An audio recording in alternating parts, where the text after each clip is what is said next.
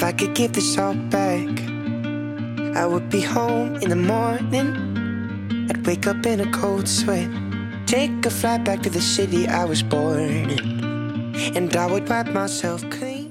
就让这个男生缺乏安全感，在缺乏安全感的心理机制的情况下，他要要求他身边的这个物品要特别有秩序。慢慢的，因为就像我们说给孩子建立秩序感一样，就这个东西就是需要一个很长时间的耳濡目染才会形成的秩序感和你的，生活的基调。小冉特别享受做计划的过程，然后扎扎克是特别是执行计划时候严丝合缝的过程。我是享受那个我在做事情的时候，我能处理突发状况。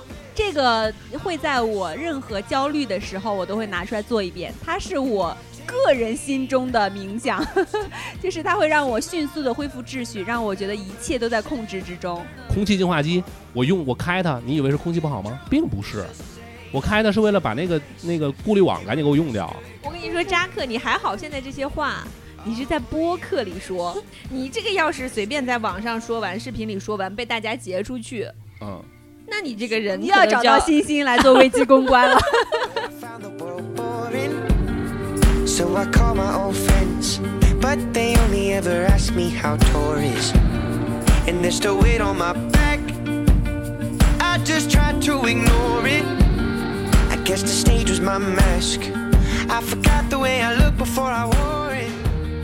Hello，大家好，欢迎来到狼狗时光。你们可以在小宇宙、Podcast、QQ 音乐关注和订阅“狼狗时光”，这样就不会错过我们的任何更新了。如果你听到任何想要互动交流和发表不同观点的地方，请一定留下评论告诉我们。强烈推荐使用小宇宙的评论功能。另外，如果你喜欢我们的节目，也请帮我们转发、点赞，并且标记为喜欢的单集。大家好，我是小冉。大家好，我是欣欣。我是扎克。啊，最近太累了，我最近忙搬家，刚搬完，终于结束了一件大事，感觉我生活里的秩序又恢复了。所以这一期我们想聊聊你生活里头秩序感那些事情。你们都搬过家吗？嗯，那当然了，就是我们三个在应该是一个自然年之内都搬过家吧，对不对？我是自然年多一点点，你收拾完估计就纳入了这个自然然年，对，这个搬家我有好几年没有搬过家了，所以这个感受特别的强烈。我最近最大的一个感受就是，我因为要生孩子，所以要在旁边小区给我爸妈租了一个房子。但我考虑到可能之后会有很多新的东西进来，所以我把现在的东西完全的归类、整理、打包搬到了新家，相当于新家给我当了一个仓库的作用。哦，我就在发现好难啊，好累啊。你是觉得整理的时候比较累，还是把它重新归类的时候，就前期跟后期，你觉得哪个比较累？都累，但前期更爽一点。啊，对对对对对对，是的，分类的时候爽，对，分类的时候爽。而且有对新环境的向往，有吗？对，嗯有，就是 我感觉我有了一个更大的呃更衣室，因为我东西我衣服实在太多了，我没有什么其他太多的东西，但衣服真的是想骂脏话的多。哦，所以就是你你的秩序感被打乱的，也是因为衣服太多，让你给你带来这么大的负担，也是因为衣服太多。那你有没有想过，我没有想过。这个话我听过太多了，我不想再听一遍。这个搬衣服这件事情，它不是秩序感的一部分，它是困难的一部分。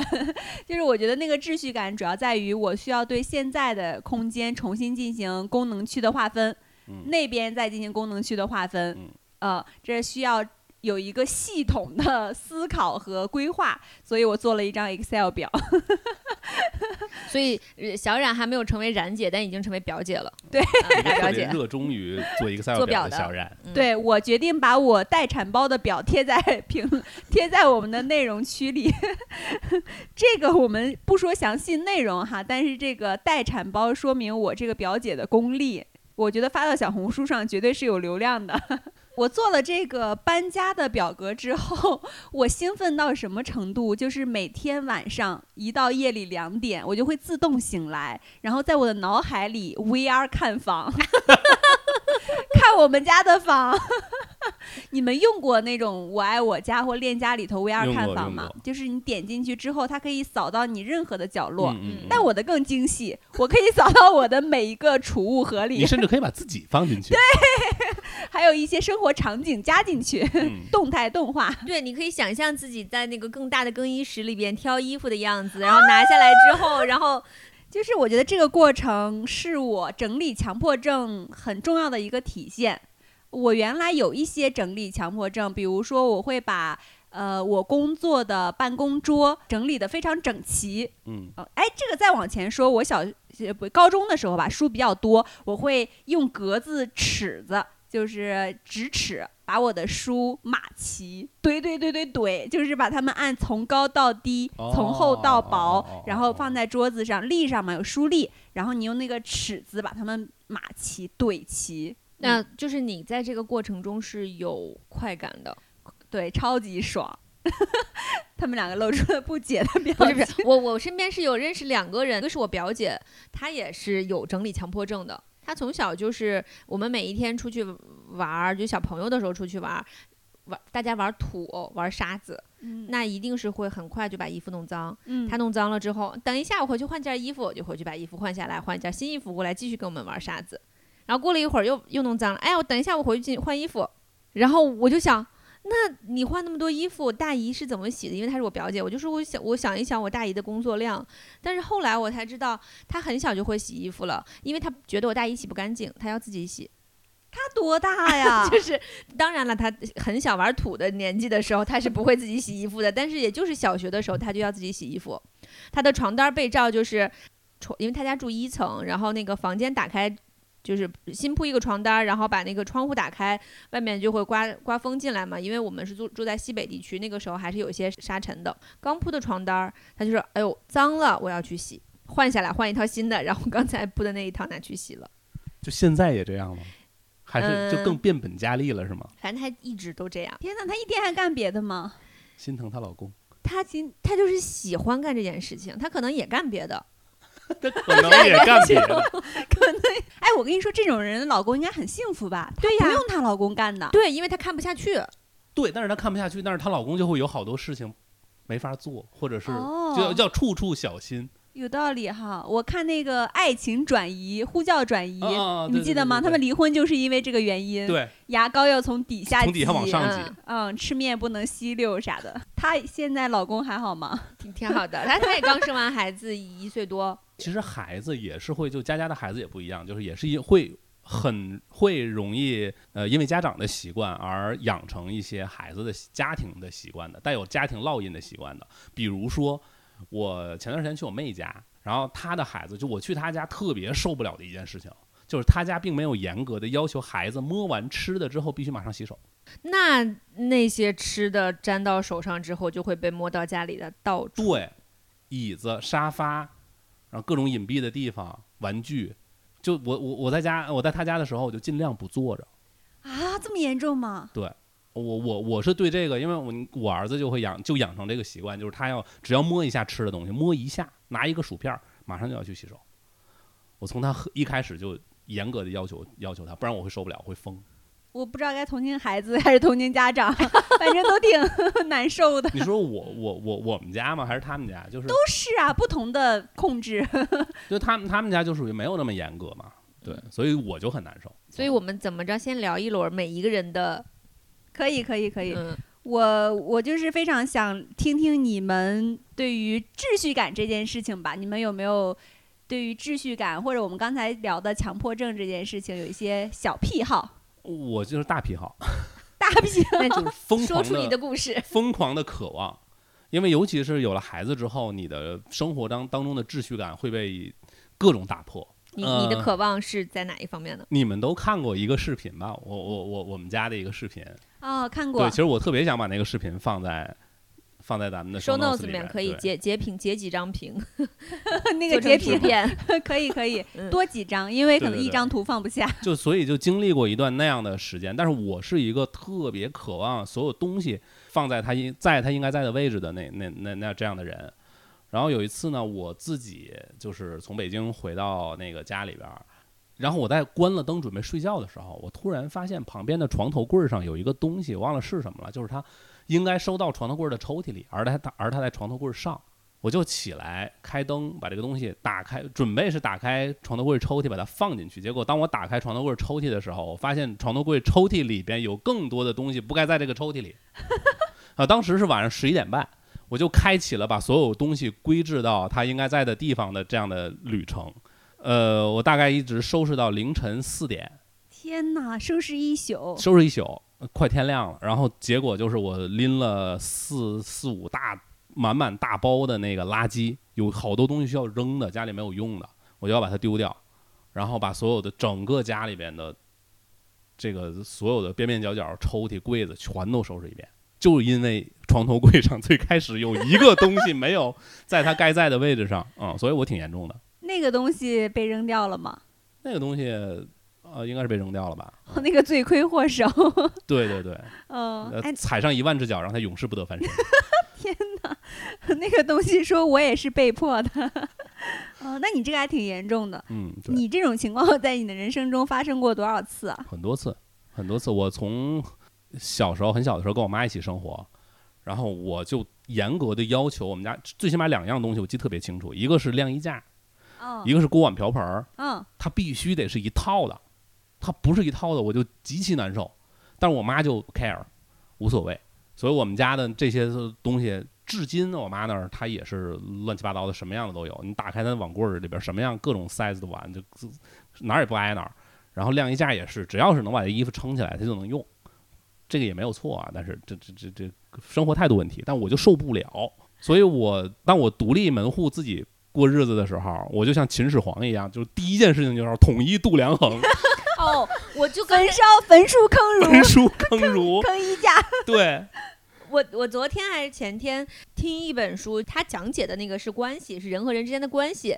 他就讲他们当时是说两个两口子，其中男的就是像扎克这样，就要求家里的所有东西必须摆回原位，以及统一度量衡，就是家里的那个必须是一套，就类似这样的吧。但是女生呢就没有没有这个习惯，之后。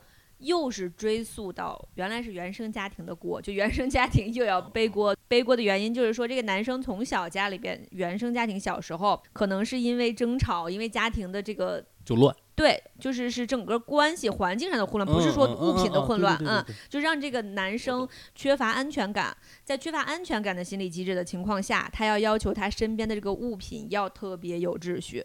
对我我觉得我就是这样，我觉得我就是因为这个。哎，那我我想讲一个我的故事。我觉得从这个欣儿刚才讲的这个东西，很像一个广告。你的生活混乱吗？你需要我来帮你理清生活的关系。嗨，我真的请过衣橱整理师，你们对这个东西有概念吗？我先给你介绍一下它大概的服务哈，你们猜猜来多少钱？第一项服务是当季衣橱管理服务，我将按照您的日常场合、社会角色将衣橱进行规划，从现在衣橱中挑选出当季的服饰单品，按照上装、下装、内搭配饰按套系来搭配组合等等。然后第二项是服饰搭配服务，就是了解您的衣橱，帮您建立起服饰搭配的底层逻辑。然后等等，第三是当季陪同购物服务，赠送的哈。第四是线上服饰搭配咨询服务，赠送。反正就是你有任何问题，我都给你长期的解决，提供解决方案。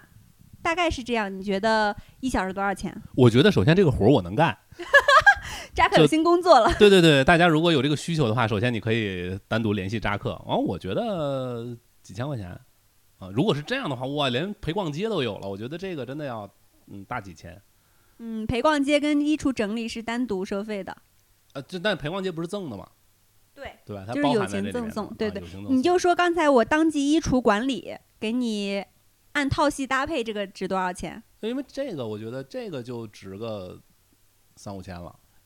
哦，哦，因为因为因为对这这个你涉及到专业的技能了，嗯它并不是你把衣橱收拾干净那么简单。可以可以，啊扎克有这个 已经开始为自己的新工作铺高价了。对对对要自己往上撩这个价格 嗯，确实，当时我咨询的这个服务是三千八三个小时。啊，我刚才还在想，她到底是用什么方式收拾？比如说，我我我们三个闺蜜之间，我的衣服就很少嘛。她跟我要是收跟我另外两个闺蜜一样的价格，那我就内心不公平了。我觉得我不配他会先陪你逛街，然后把你的衣橱塞满。啊。啊，有可能，有可能逛街也是三千八一个小三个小时，这个这我太能太能干了，这个是吧？还很啊爽，嗯，对还有一些，比如说刚才赠送的咨询哈，也都是一千八，大概四十分钟一个小时吧，嗯嗯，就是这样的一个服务。当然，如果真的要使用这种服务，你可以一年四季都要用，因为它是需要轮换的嘛。你的，我现在给你搭配的是夏季的衣服，你当然冬季还要换新的。哎，那我能不能就是你只帮我搭配春夏秋，剩下那就是冬天的？我能省一季，省一季是一季。哎，你要不要把这个商业机密保留一下呀？免得你的客户听到了。哎，我当时真的用了这个服务，我需求首先是好奇哈，我想着是说，呃，如果规划完之后，我究竟能变成一个什么样高品质的生活？然后我正好有个朋友是干这个的，他就帮我弄了一次。首先会给你了解一下你的基本信息，比如说你的身高体重，然后职业规划，还有你的兴趣偏好等等。其实最重要目的是让你知道自己在什么场合需要这些东西。职业规划对呀、还是职业和规划？职业和规划有啥区别？就如果是职业规划的话，跟他整理衣柜，我实在是联系不起来。有要有联系啊！如果我的职业规划是我要成为一个管理岗，虽然我再喜欢活泼开朗的衣服，我可能不能那么穿。对，而且你要从事的行业，比如你要做时尚行业，你要穿的时尚；你要做金融行业，你要穿穿的职业我是说业一点，。我是说，就是规划嘛，就是因为你涉及到未来的事情。还有刚才心儿不是说了吗？你要对未来有一个美好的预期。我现在就要按管理层给你穿衣服，你对就是先穿成了这个样子。哦，所以如果我在如如果我在体制内的话，我就先照着局长穿。不是呀，那规你的规划里，你是要当局长吗？还是你希望我这辈子我躺平，然后我不当局长，我就就当好我的科员儿，然后这样的话，我就有大把时间照顾家庭。那你就不要穿成往局长方向打算。我觉得你俩可以不用讨论这个问题。好像我们有人要当局长一样。不是不是，你们没有看最近热搜吗？就是局长要是用这个几千块钱的服务的话，我估计要被举报了。跟你的收入不太相符呀，反手就是一个举报。真的是。然后他还会根据你的呃特点吧，你喜欢的风格，然后给你匹配一些你的花色呀、颜色呀，可以适合的材质啊，这些通统称为基因风格。哎，真的，如果是什么样的人是来为你提供这种服务的？我想，我想听一下。他本身吗？啊，对啊，这是个职业，这职业的人。是服装学院毕业，然后没有成为首席设计师，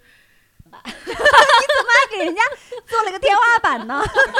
就是我我不是我刚才也第一反应就是什么样的人要买这个服务？我觉得很多就是特别忙。以前看过一个电视剧叫《欢乐颂》，里边安迪啊，对那样的人很忙，我就是没有空，然后我就是有大把的钱，我一个月可能是有一个月就有几十万。那这个如果我拿出来一万块钱，我单独做做这件事情，那可以的，嗯，帮他省了时间，而且当时那个电视剧里安迪的人设就是所有的衣服都是上下直接搭配好的。然后那个那个里边的另外一个角色，一个叫樊胜美的，他就说：“你的衣服都是搭配好的，那你就少缺少了搭配的乐趣。”也就是说，有些人他就喜欢那个我把这个。对，享受那个我不同组合衣服的过程，所以需要这个的人一定是自己本来不享受，且自己时间很宝贵，然后需要把自己的时间精力都分配给工作和健身和生活的人。我刚才之所以问小冉，就是什么样的人去去给你提供这种服务这个因为嗯这个在我的印象里边，它应该归为家政服务。家政我觉得不是啊人家归归为时尚品牌服务。所以来我所以我想问嘛，就是来来来给你整理这个衣橱的人，他是一个什么样的形象？就是还是偏服装设计类的，嗯偏嗯时尚品牌这种很时尚的类型吧。你。看，如果你不说的话，我真的就会以为是一个大妈。哦，我刚才小冉说完，我第一反应就是她一定是大概率她已是服装学院的学生毕业，对。然后可能在时尚行业从事了一段时间，但她不是，也当然也有也有一些，他首先他不愿意做服装设计，有因为确实能力有限，然后呢自己又对穿穿搭呀，这个他想做一个 freelancer，就是他想做一个自由职业者，对啊，他就可以做这个事儿。嗯嗯嗯嗯，其实说的很对，但是 刚才说，刚才说什么样的人会买这样的服，我感觉受到了侮辱。就是我没有一个月挣几十万，我也没有那么缺时间，所以你只买了一次嘛，对不对？我就体验体验。得了一个三十元三十元体验卡，对对对，他这个有有期望客户的画像，就是第一时间比较自由，想学习如何打造和搭配形象，因为他有一定的销售过程嘛。哦，然后另外一个就是对服装搭配很感兴趣的，可能也想入门儿，或者是觉得完全不会搭配，想改变形象的。还有一种就是平时工作忙，希望直接拿来穿的。还有一种就是时间很紧张，希望有人替他打理好所有的形象的。哎，你们觉得这个服务还挺值的，是不是？哎，我跟你说一下，我还有谁说值了？我的天！它已经纳入了你的预期的价格范围，哦，那倒是，还不值吗？就是呃，我没有直接说出来一个觉得让人觉得很傻它的价格。有一个很明确的入行门槛了嘛。嗯，对哦，那你觉得是这个服装搭配会让它有一定的技术含量，对吧？对对嗯对，我还有一个朋友，他花了 一些钱哈，就是给他做了一些家居整理服务，主要就包括收拾了他的衣帽间小屋，然后他房间的衣柜、他的厕所、客厅抽屉、卧室的书柜、首饰区域，大概就这些，给他整理好、分类好。大概多少钱？你觉得？不，他负责打扫吗？就是他先得先让一个阿姨打扫干净之后，他来整，还是阿姨也给打扫吧？哎，我不知道。但保洁这个事情很便宜啊，嗯。嗯，一小时也就几十块钱。哦，那我知道。他他说，首先保洁这个事情很便宜啊，然后对比刚才他说话的时候的那个表情，那这个保洁的这个几十块钱单小时，比方说八十块钱一小时，应该跟他相比至少是个十倍的差别。嗯。八百嗯，一小时，千儿八百吧，千儿八百，就是收拾下来千儿八百，对不是收拾下来就一小时千儿一小时，一小时千八百。嗯，他当时收拾了，对我当时换算了一下，当时当当时收拾了大半天吧，一万大多。哦，对，两就是两千块钱一小时，嗯，对，所以他是，嗯、家政阿姨时薪的二十倍。嗯，关键我问他，你有没有觉得很就收就是收拾完有很值得的感觉？嗯，他就说刚收拾好的那一刻，然后剩下的时候都觉得很傻逼。哎，我我哦我突然想起来，就是当年就是那个你们女生出去做头发、啊做造型什么的，嗯就是我我我听过一个我就是我当年的那个一个朋友，就是他给我剪头发的那个哥们儿，我跟他聊过，说来找你做头发的这些女生，就是嗯，那你人家回去之后就打理不了怎么办呀？他说那我不管。就是我只保证你从我这门儿里走出去的时候，那一瞬间是你想要的样，是好看的样子。后面那是你自己的事情。就我是想说，如果你我请一个收纳师、整理师来我家里，但是我自己根本就没有这个好的习惯去保持它的话，那我只是定期来让人帮我整理一次，这样的话真的会对你的生活品质有帮助吗？扎克举的这个形太形象了，我刚想说这个点，就是我觉得就这个串起来了，就是首先你刚才说那个。剪头发的这个发型师，如果他只考虑当时那刻是好看的，嗯我回去发现我根本自己吹不到那个水平，我并且上网找教程努力，我也很难保证我在每天早晨起床通勤时间就还要留出来的情况下把它收拾成那样的话，我以后不会找这个发型师的。嗯，就是他会被换掉。同理，如果那个收纳师也是这样，那我就是当一次冤大头就够了。但是你就像当时刚才小冉说那个形象设计师一样，他为什么前面还要给你的？基因什么跟你聊什么职业规划，就说明他尽可能要知道你想要的什么样和他想要的不一样。那这个收纳师可能也需要做这样一个工作，你想要的这个手边儿，什么东西需要放在你的手边儿，什么东西不需要放在你的手边儿。这样的话，可能他的时薪得是阿姨的三十倍了吧？原来你觉得 是需要再加钱的加。点钱 可以干这件事儿。哎，确实，就是他虽然上门来聊了一次，你可能大概的生活去规划，但这些东西太琐碎了。嗯哎就是那，还哦，没没事，你先说，实在是按捺不住。就是我问他你有哪些生气的时刻，他就是像刚才说的很不实用。他觉得有的时候会看到的睡衣跟裙子放在一块儿，然后内衣跟外衣放在一块儿，就会导致他找东西找不到。那就让这个收纳师和那个形象设计师，还有保保洁阿姨同时来家里工作，让他们打一架，打一架呀，我觉得，彼此说服。嗯，这个要花钱吗？嗯，就是确实有一些东西，他说他五月份北京疫情隔离在家，好好收拾了一遍，虽然不干净不整洁，但是很实用。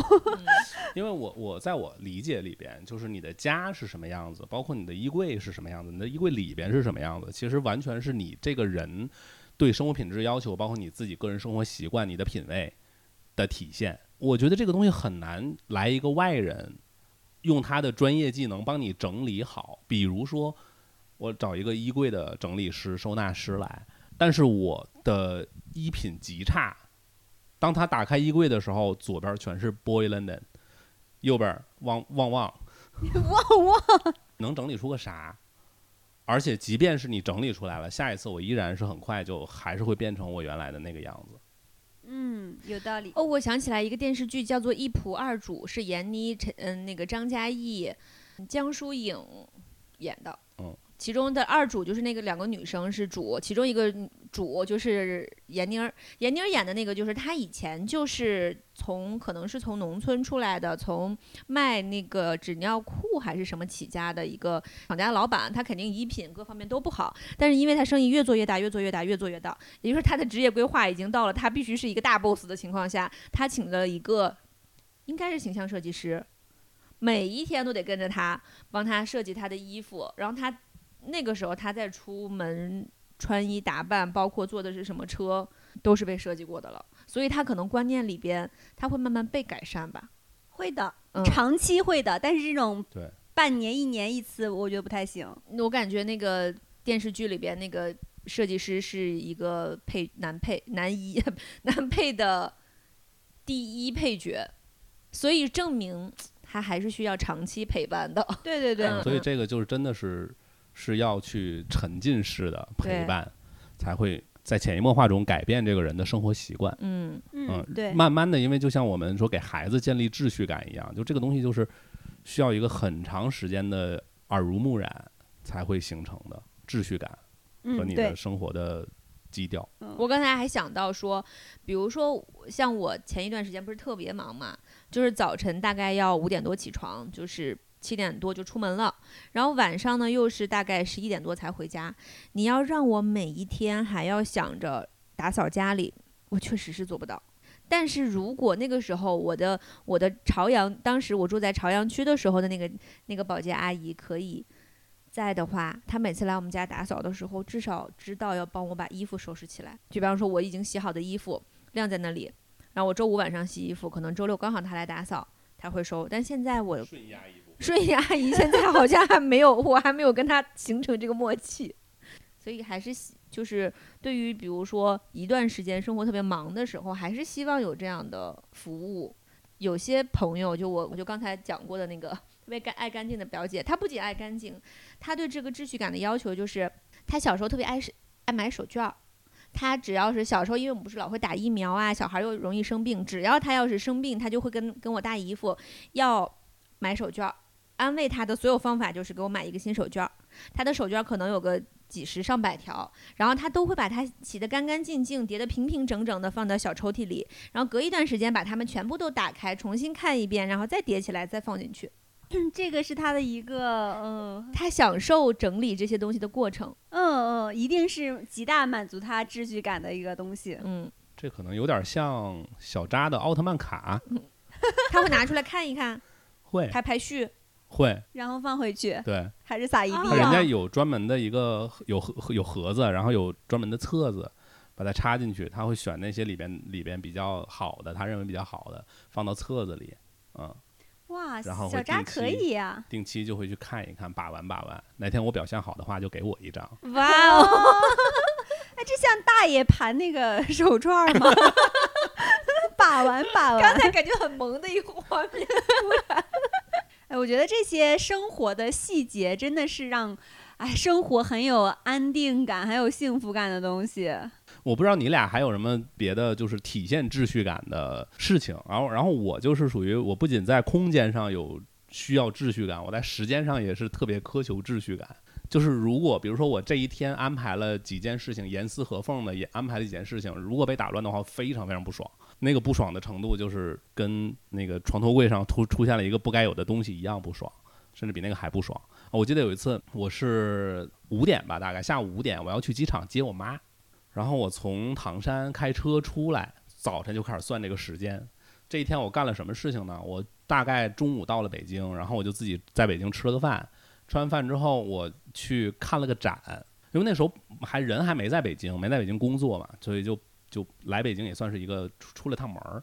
然后在北京又看了个展，然后下午又看了场话剧在蜂巢，然后最后话剧一结束那个时间，我上车去机场，停好车那一刻，我妈给我来电话响了，她下飞机，就整个这个过程就哇就非常爽，严严丝合缝丝滑顺畅，对对对对对听着就很爽。对，然后以以以至于我对很多事情我做事就特别喜欢踩点儿。哦，我也是。呃，有一次有一次我跟我一跟一个朋友就约了，我要去他单位取取一个东西，就我俩只是交交接一个东西。然后他说你你到哪儿了？我去路边等你，这样我我就不需要去他单位了嘛。我说你等一会儿，我说我现在还有三个路口，过了一会儿我给他发，我还有两个路口，还有一个路口你出来，然后你现在可以出来，我就正好远远的我能看到他一步一步从那个单位门口出来，然后我车几乎不停的嘣儿就把东西拿走，就他就扔在我的那个副驾驶上，我就一脚油扬长而去，哦，然后你心里觉得好满足啊，自己好对对对厉害我。没有耽误人家的时间，我也没有耽误我自己的时间，那你有吃到过吗？我误过机，哦，嗯，有一次早上就是早早晨的飞机，然后就最晚提前四十五分钟，就就大家一定要记住这个，这很这个很关键，就是嗯国内航班提前四十五分钟值机，最晚不能再晚了。主要是北京吧，别的城市也这样吗？那我不知道，我只基本上都在北京飞啊。哦，对，嗯因为我记得我们家那边是半个小时，一但是因为哦我都是提前，所以嗯，对对对。嗯不太记得。然后我就老踩。这个四十五分钟，嗯，结果就有一天就没踩上。我是这样子，就是我看起来吧，我是属于不喜欢迟到，我也不喜欢踩点儿，我从小都是属于提前到的那种人。就比方说小时候甚至会拿班门钥匙，就你想我得提前多少到，但是因为我这个原因，反而导致有的时候我甚至比踩点儿还要晚。为什么呢？就比如说，我会知道明天要求八点到，那我正常，我比方说半个小时就能到，那我八点七点半就要出发，那往往前倒推，那我可能收拾需要一个半小时，我六点要起床，我就想，万一我六点没起来呢？或者万一我想赖一下呢，我就会把闹钟上到五点半。但是这个五点半闹钟响的时候，我心里又想，嗯还，我还可以睡。然后呢，我就会一个九分钟接一个九分钟的睡了，可能六七个九分钟，就导致我六点根本没起来。那么后面的时间就非常紧张，就是我每一个虽然都给自己留了那么一丢丢冗余，但是因为最初这个冗余在我心里，我知道它是冗余的，就导致我最后很有可能是踩点儿到，甚至是很晚到。但是这个事情的重要程度，一旦比如说到了高考级别，啊，或者说是特别大型的活动，嗯，我这个冗余实在是在在自己心里面留的特别多，并且我整个人的精神状态也一定，闹钟第一时间响我就起来了。我甚至有可能因为这样一个重要的事情，我提前到了一个小时。但是我提前到了一个小时，我内心是爽的，就我内心不会觉得我空等一个小时，我内心要搁我我就特别不爽。对我不不会像加班这样。嗯我的点就是这么大一件事情，我提前到了一个小时，然后我整理一下我的状态特别好。我也爱卡点儿，但是经常跟人道歉是，就是我有的时候把握不准每一件事情它的长度，就是我太理想化了。比如说，我认为北京的交通半个小时哪都能到，就 是哦哦，不是、哦顺义都不能你现在还这么想吗？现在不这么想，就是 生活的鞭挞。呃，但我会觉得这个日常的行程大概是这么长时间，嗯我就会觉得它这个时间能到。我顶多提前个五分钟，但有的时候特别堵车，它就是晚个十五分钟都有可能，所以我就会踩点儿踩不上。啊，嗯，而且我是一个特别喜欢把事情排得很满的人。嗯如果这个中间有半个小时的间隙，我可能还会再去做一个别的事情。那啊如果、我我我我会这样，就是啊齿轮如果你没有卡上，它就掉链子。都会，嗯，对对对，嗯，我原来就是在这个体制内工作的时候，因为那时候没有工作强度没那么大了，然后呢，我就习惯于把一周的工作压在最后周五下午的半天来干。周一周一到周五的中午这四天半的时间，我啥也不干，就摆烂，没有那么多事情做。就当然你你你也可以去做，但是做完其实也就没啥事儿了。就我就不喜欢那种感觉，就我想把它填满，所以我就全压到最后的半天来做。一下子，比如说今天七件事儿，七件事儿要出去做的事情，我是说啊，就是在公司那个那个单位里边肯定还有其他的事情要做嘛，但是有七件事要出去做。OK，那好，叫打电话叫司机，司机大哥说今儿几件事儿，七件事儿都是哪儿？当当当当当说一个地方，然后我俩就开始制定一个行程，行程路线，嗯，哦，就开始啊，就就特别爽，一件一件的行云流水。哦，这个我不行，这个我如果我你会焦虑吗？对，我会焦虑。就如果这个事，我前面如果一直有事情，那我可以，嗯，我是我也不是说我完全没有踩着 deadline 过，一定有的原因都是因为前面有事情，我没有这个时间。但是如果一旦我有这个时间，我一定会提前做。但是我比如说我把我已经做完这件事情这个消息什么时候放给老板或者放给我的同事，我要考虑到关系。比如说如果大家都有这个任务，我是第一个做完的，会给我同事造成压力。那那我做完就做完，我自己手里捂着，我等。等一个合适的时候放出去，但是我内心是做完了，我会觉得很 很开心。我是那种很从初一就开始做 to do list，每天要完成什么事情，当时还是学习嘛，每天要学什么科目，完成几张卷子等等，然后一直到现在，每天要做什么事情，会给他安排好的。但一般也不会提前，就是我享受做计划的过程，但是做完计划，我就感觉这件事情做完了。就并不想享受执行计划的过程。对，所以如果计划完不成，我要再做一个计划。哦，我感觉我们三个有一个每个人的享受的点确实不太一样。那个小冉特别享受做计划的过程，然后扎扎克是特别执行计划时候严丝合缝的过程。我是享受那个我在做事情的时候，我能处理突发状况。的过程，就比如说这个事情，我也有一个计划，但这个过程中它一定有突发状况，活该你它来了做公我就关把它处理好，完了之后，大部分事情没有受到影响，就是我心里会觉得世界上没有事情是没有突发状况出现的，就我心里面会有这个预期，然后我一定要为这个预期留一个，无论是时间上的，还是空间上的，还是我的呃精力上的一个 buffer 出来，然后等真的有这个事情来了，我会心里觉得，嗯，果然我留预期是对的。啊、但如果没有来呢，我会想，哦，我我现在有一个小时，我可以听个音乐，看个歌，我也觉得啊挺好。这一次没有，那没有突发状况也挺好，就心里是有个安慰。但你要是说这两个里面，我更享受哪个呢？享受他突然来了个临时的事情，然后我把它处理完了之后，所有事情正常进行下去。你这样不会墨菲定律吗？就就发生在一你身上。有事儿，嗯，嗯，就是听过一句话，就是英雄在哪，事儿在哪。柯南在哪儿？案子在哪儿？啊，柯南在，对，我在，事儿在。不要，也不必，让你爽。那你这个工作还挺适合你的。啊不要。呃，我我我还有一个就是呃，让自己很有秩序感的事情，我是经常会在头脑里给自己做全身的 CT，就是这个意思，就是我会跟 VR 看房一样。VR 看自己，看自己，对。我会呃找一个安静的环境，躺着、坐着或者是站着都可以，然后从头到脚开始在想我每一个器官、每一个部位，它需要做一些整理，哦，这冥想，对对啊，不是冥想。比如说从头发开始，我是不是该剪头发了？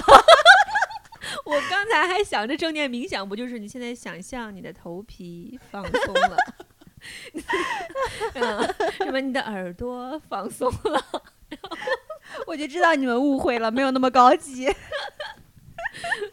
嗯那你多久？你这个 CT 多久做一次？对，头发，然后接下来是什么？头发、脸，是不是该做脸了？反正都是一些鸡毛蒜皮的小事。但是它有一些对应的部位，比如说我可能冥想到手的时候，就起来剪指甲。也有可能。然后可能有手边有一些什么样的事情要要去做，执行的事情也会去，就是头脑代表思考，手代表执行，然后脚可能代表要出去处理的一些事情等等吧。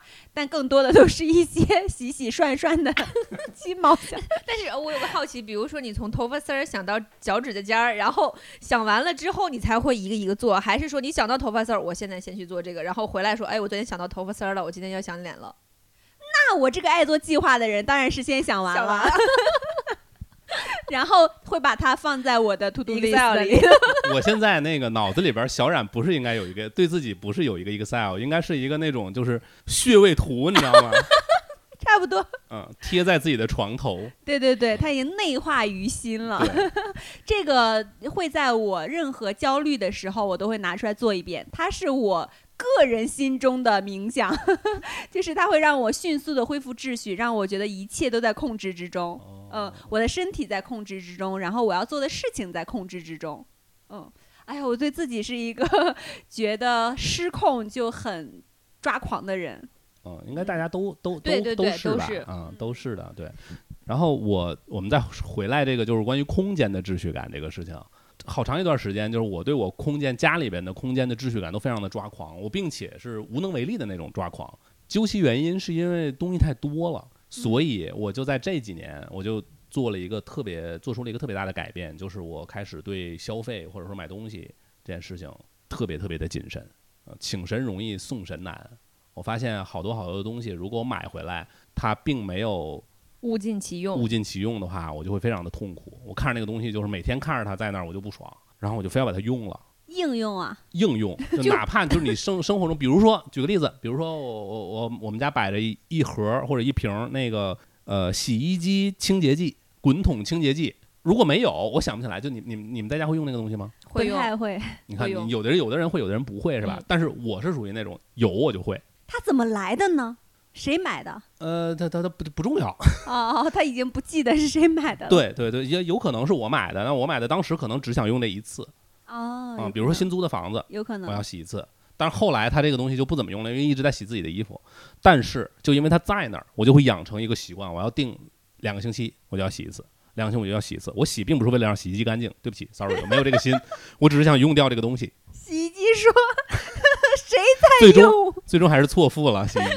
但是我想说，就这个东西来讲，每个月就是需要用一次的，无论你是滚筒的还是这种立式的，就是嗯，清洁液这个东西，就是要让它洗一次。嗯哦，嗯好的。对所以我确实是一买就买半年的，就是这种东西，我是属于买半年的量。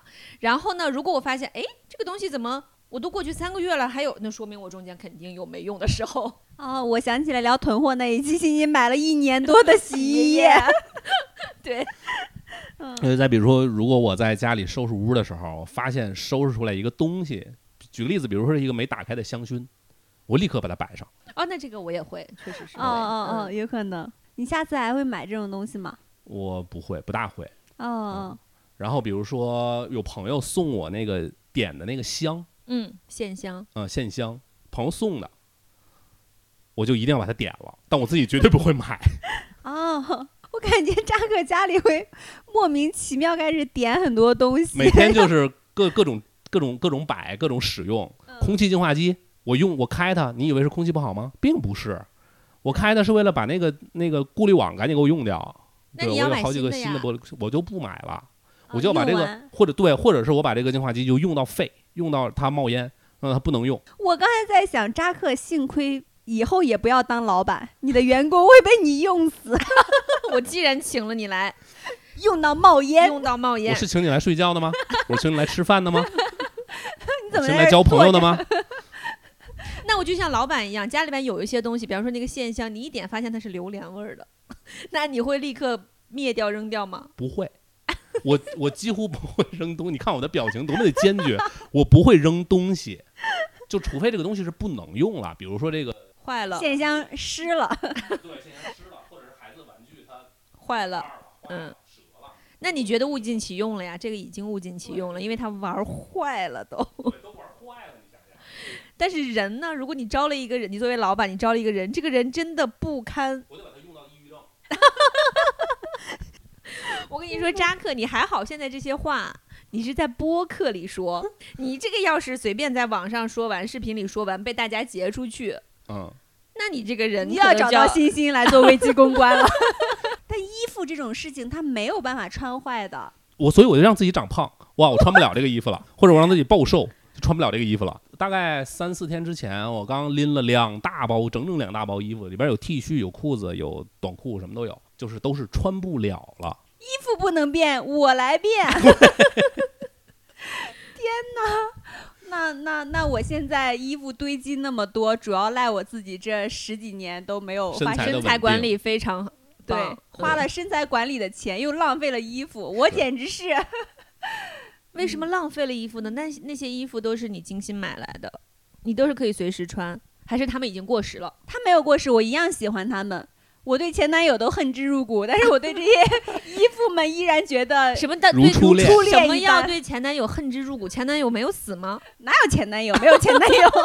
我抱起每一件衣服，我都能想到当时买它的场景和幻想给它搭配一个新的伴侣的时候，它焕发生机的样子。哎，我问一下你们二位，有没有买来没穿过或者几几近没穿过的衣服？有没摘啊吊牌的呢？对 很多啊。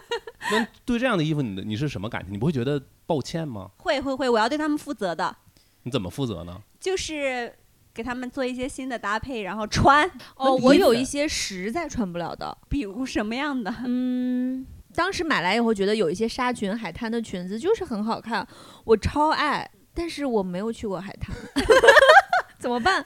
我办公室我不能穿，哦而且它又露背，理解理解。那这种它就是放为在那里了他来一次穿不了。旅行啊？不会，那那成本太高了。这个时候我会我会闲鱼挂在闲鱼上，又或者我就是捐掉。对，我就觉得你们这种人就是想做慈善，你们就直接去做慈善，就是你们在拯救一个产业链儿，你知道吗？我不行，我捐不了。我爱他们，你看刚才小冉说衣服，要是我说啊，我肯定是拿起一件衣服，他说的是我抱起一件衣服。捧起一件衣服，对，然后抚摸他们，然后站在镜子面前和他一起来幻想我们的新生活。嗯，当你的衣服真幸运。嗯，对，但是他们出现的频率不是很高，因为我的衣新服太多欢越来越多。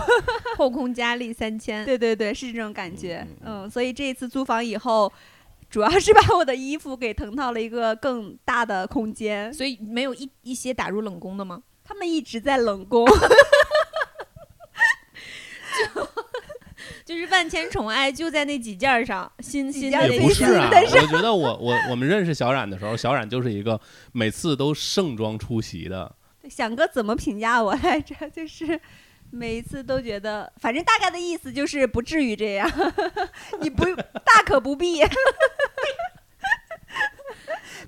但是你自己又你自己很爱收拾他们这个过程吗？享对，很吗，爱收拾，嗯我会定期收拾，那就我会嗯把你有们用在清洁 洗衣机的时候用来整理我的衣服。哦不不不，我在就是这种家务事情上，我都希望的是它自动干这件事情，就是就是清洁液倒进去，洗衣机自自己洗。就有人倒清洁液，对，我可以倒这一个动作可以可以干人家不。是说就是当年这个夫妻两个争着吵架谁来洗碗这个事情，后来为了洗碗而吵，后来就变成有了洗碗机，就变成来吵谁把碗放到洗碗机里。哎，我现在想一想，洗碗机如果我可以拥有一个的话，那我可能也很快乐。毕竟你的碗很多。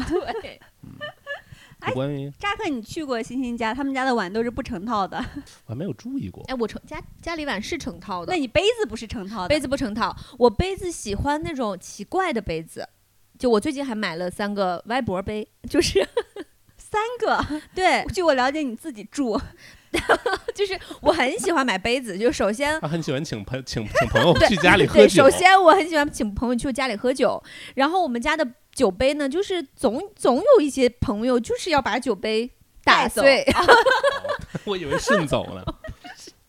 打碎。他们即使没有打碎，我洗我洗酒杯的时候也有可能打碎。所以就是酒杯这个东西就要不断的买，然后每次在我这个我又到那个我又受不了。对到酒杯那个淘那个店里边，它又不只有酒杯，它还有水杯、咖啡杯，还有什么早餐碗。然后我就觉得我就只买三个杯子有一点亏，就不如都点一点。买了三个杯子还有点亏，还要对带点其他的。嗯所以我家里就是，首先我有一套成套的，有带八个米饭碗的一套碗具，但是我一个人住够吗？不够，我我不吃米饭。对，首先我有这个，但其实我用不到那么多。然后就是只要我看到这个杯子啊、碗呀、盘啊，我就都想买。然后因为他们买了之后呢，我又不想让他们新的落灰，就导致我有一些会挑一些放到外面，就是你看起来他们都不成套，事实上他们都有自己的家族。他们只是代表，就是我会挑一代表，然后放到外面那个架子上。每一个杯子都不好惹哦。餐具餐具在家里演上三国了。这个是驻外代表，对，你那是个联合国。对你像包括就是衣服，这我刚才就想，衣服这个东西对我来说真的是做到了新三年旧三年，丰丰富富又三年。就比如说我的 T 恤，我说就 T 恤这个东西，就是会先是外穿，外出去的时候穿，退休之后变成那个二线，二线就是健身的时候穿，哦，最后二线彻底退休的时候就是当家居服穿，之后才是就他不抹布能穿了啊，对，估计也没有没有抹布这一步了，就太侮辱了那样的话，就毕竟他伺候了我一辈子。我早就伺候不动了。真的是你把我用死了，用到 用到衣衣服也要用死。衣服已经抑郁了。我人生中，我人生中最爽的就是我我日常生活当中能让我最爽的点，就是我把一个东西用完了，用用废了，或者是用用没了，比如说洗发水啊、什么牙膏啊这种东西，用完之后啊就超爽。我以前有一个习惯，就是当然了，以前穷的时候，就是工资就是月光族的时候，嗯，我不会很提前很早去买一些生活用品，比如说等它快用完的时候我才买，这样的话，它就有可能在我已经用用到都用不出来的时候，它还没到，等那个新的一到，这个旧的即使还能挤出那么一两次。我也不会了，因为我感觉我为它殚精竭虑了太久，终于新的到了之后，我这个旧的我立刻就不用了。就你就需要我，把旧的给我以后，就让你每天爽。我说，但是比如说我家里就是就是那种套的，一套一套十套十个牙膏都在那儿，我在用第一个的时候，我后面还有九个等着我呢，我就一定会把它用到我都挤不出来了，因为我心里觉得我不会为它殚精竭虑，毕竟后面还有九个兄弟等着。等着上岗，对，你没有给他们付出情感，没有付出心血，算了。嗯，嗯，哎，我扎克，你今天过生日，生日礼物有了，然后我们 群里集一集要用完的东西，给你做一个豪华大礼包，给你爽死。这那个给够你我爽一年的。三百六十五天的不同的东西，嗯每一天用掉最后洗发水、洗衣液、香皂、牙膏、牙膏，然后每天我用完就用完一个就跟谁报备一下，嗯，对，就是嗨一下，然后对，嗨一下，嗨一下。爽，这个已经结束了他的使命。对，Jennifer 走了，，Jennifer，Jason 是上一期是吧？我也想到了 Jason，我是觉得他们应该在一起，但是我想不起来间隔多久了。Jason 是个动物，小强，对，大家一定要持续关注我们的节目，会有更多的新朋友。他会诞生一个新的宇宙。反正我是不能跟那种习惯混乱的人和谐共处的。就我记得我大学的时候，我们寝室四个人嘛，一个周五的晚上，我跟他们说，我说咱们寝室有点乱了啊，我说明天咱们大扫除，这哥仨都答应了。结果这哥仨就搂着肩膀喊要出去刷夜，我是不会干这种事情的，我不我不去网吧刷夜。我说那你们去吧，反正明明天早上一睁眼我就我们就要大扫除。他们说没问题。结果第二天我起来准备好了，他们仨也回来了，回来之后直接往床铺上一躺，我就挨个往下蹬。然后有两个被我瞪起来了，一个就特别不爽，特别生气，我说困死啦，干嘛？呀？我说不行，我要揍他了，我就直接从床上真的给给给给薅下来了，嗯，然后也要大扫除，做的对，谢谢谢谢谢谢，嗯你当时为了是他答应了你要大扫除，还是为了大扫除啊？我觉得都有吧，就是当时如果搁现在的话，肯定不会这么做了，还是关系好。现在的话就调寝了，哦哦哦 就自己住了就，出去租房子了。啊啊、但是那个时候就是有有有关系，就是会觉得你答应的事情不能食言，但是我们宿舍环境一直都非常好，因为我们宿舍四个人，三个都比较爱干净。嗯，我是最爱干净的那个，但是另外两个也挺好的，但只有一个是属于生活自理能力极差，就是袜子上漏了这么大一个洞，也都不知道换袜子，扔扔掉买新袜子的那那那种孩子。嗯下回等它快要漏洞的时候，你就应该去用最后一下，然后哦，我可以扔掉了。穿它的袜子吗 那倒也不至于这样啊，没病到那个程度，哎，你们知道女生宿舍有多乱吗？可以想象。你们宿舍当时乱吗？我们宿舍也挺乱的，我们宿舍外面都是衣服，就是因为每个人出门之前就是要一个一个换呀。就互相换，换完了以后，因为我很快要走，因此把衣服就挂到椅子上，然后那个椅子因为衣服压倒就会倒到地上。但是我们宿舍有个好处就是，大家都希望是整齐的，然后因此就会比如说一 天天坐那儿拜，让我们宿舍变得整齐一希望衣点。服变自动变齐。就是首先是有一个姑娘，她她老会帮大家整理。主要其实就是把衣服放到她衣柜里，嗯，主要是这一个动作。另外一个呢，就是大家都会一起约好回大扫除。我们宿舍因为就关系特别紧密，就大家喜欢一起大扫除，喜欢一起点外卖，喜欢一起出去熬夜、唱 K、去夜店玩狼人杀。对，就是喜欢一，起玩狼人杀 我是中间有顿 号这什。么奇葩宿舍？对，就是因为大家都要一起，就只要一个人说啊，我看不下去了，我太乱了，大概率大家还是会一起收拾。确实很参差。我们宿舍有一个姑娘，她极爱干净，就是她现在在家里也特别爱收拾。她跟我表姐是一个类型的，就是去会特别享受收拾的过程。她的裤子一定要叠得特别清楚，然后她甚至爱收拾到什么程度呢？她的因为我们衣柜都很小，她大部分衣服都是比如说。呃符合她身高的，比方说一米六三六四的身高，但是有一些衣服的，因为她是属于有一些连衣裙，就是嗯，就是可能更长，她就不要放在她自己的衣柜里，因为跟其他衣服看起来不整齐，他要放到别人衣柜里。对，就是他对自己那一块儿就是有强迫症，哦，嗯，然后他比如说桌上他买了很多东西，他都会把它摆的特别好。然后有一项东西呢放在那儿，今天就有点不和谐，他就放到别人的桌上。对，就是我们也会容忍，对，我们也会容忍他。然后他不想在他的脚边儿放垃圾桶，因为垃圾桶里面只要放垃圾桶，一定大家会往垃圾桶里扔东西，然后可能就会有味道或者什么，他就会把垃圾桶反正拿出去了，我忘记他垃圾桶怎么样了。后来我就给他买了一个垃圾桶。对，就是钱能解决的问题都不是问题。其他事情我都可以忍啊、但是这个事情，如果你 破坏我们整个公共环境的秩序，那我不行。他会不会把你们宿舍长得过高过矮的清到别的宿舍里去？必须要保证我们是一米六五的。嗯，对，我们本来今天是想聊一个生活秩序感，但是聊到刚才就是这个，也不是很有秩序。对说明可能我们就是一我们个三个以秩序感自居的人，最后聊了一聊到了期没有什么秩序的节目。无序的节目。对，但发现好像也挺欢乐的。嗯，嗯、你放过自己，就是人生也还能过。你还能过，不需要那么多秩序，对对人生也也可能非常幸福。对，摆烂也是一个策略。嗯，好，所以我们希望大家就是快乐为主，然后不要太逼自己，不要像扎克一样用死自己。好，那我们这期就是这样吧，拜拜。拜拜，拜拜。I'll move back home forever. I'll feed the dogs and I'll put all my pieces back together where they belong. And I'll say, I'm a mess, I'm a mess, oh God, I'm a mess.